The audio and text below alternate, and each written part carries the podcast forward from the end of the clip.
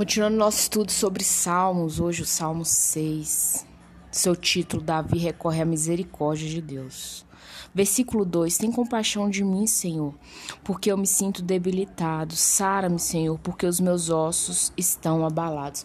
Quantas vezes, samaritana, você se sentiu assim? Eu não sei você, mas eu me senti muitas vezes situações debilitado, assim, como se estivesse passando fome mesmo, sem conseguir levantar da cama pedindo a Deus cura, porque os ossos estavam abalados. Sabe quando você faz muito esforço físico? Pois é, esse esforço emocional, essas grandes tragédias emocionais que às vezes passamos, lutas espirituais. Você já percebeu, Samaritana, que às vezes, quando a gente vai orar, dá um cansaço você já sentiu assim? Você acordou, você acabou de acordar, não tem. É, fisicamente, não tem por que você estar cansada. Aí você começa a orar a Deus, Pai, e vem aquele cansaço, parecendo que você vai morrer. Batalha espiritual. A oração é uma arma de guerra. Então você entra ali literalmente uma batalha. Isso tem uma explicação plausível.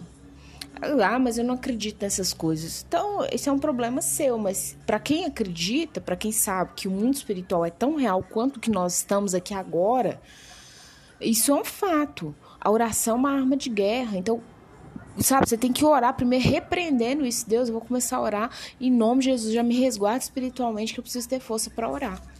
Amém? Olha, no 6 ele fala assim: Estou cansado de tanto gemer.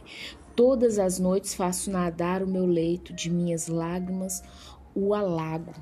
Olha, também já passei por essas situações. O único refúgio de eu ter, a única forma de eu sair daquilo ali são lágrimas e eu choro, e eu choro, e eu choro, e eu chorava e não via resposta, eu chorava, não via resposta, não via. No 7, olha o que ele diz no 7. Meus olhos de mágoa se acham amortecidos. Olha, não fique magoada. A mágoa ela vai amortecer você daquilo que Deus tem como propósito para sua vida. Não guarde, samaritana, mágoa no seu coração. Eu sei que há situações que você vai sofrer traições, mentira, engano, abandono. Já sofri tudo isso. Mas em nome de Jesus, aprenda a fazer gestão dos seus sentimentos. Não guarde mágoa da outra pessoa. Às vezes do ex-marido, de uma, uma, sogra, uma cunhada, um cunhado, ah, é um chefe, sabe? Não guarde mágoa. Livre seu coração, libere sua alma desses sentimentos, porque você vai amortecer. Isso vai ser ruim para você mesma. E para finalizar, o versículo 9: O Senhor ouviu a minha súplica, o Senhor acolhe a minha oração. Faça disso oração. Obrigada, Senhor, porque o Senhor acolheu a minha oração. E se Deus acolhe algo, Ele vai resolver. Olha, preciso te falar não. Às vezes a resposta de Deus vai ser não, tá? A resposta de Deus nem sempre é sim, mas Ele vai te dar resposta. Ele acolheu a sua oração.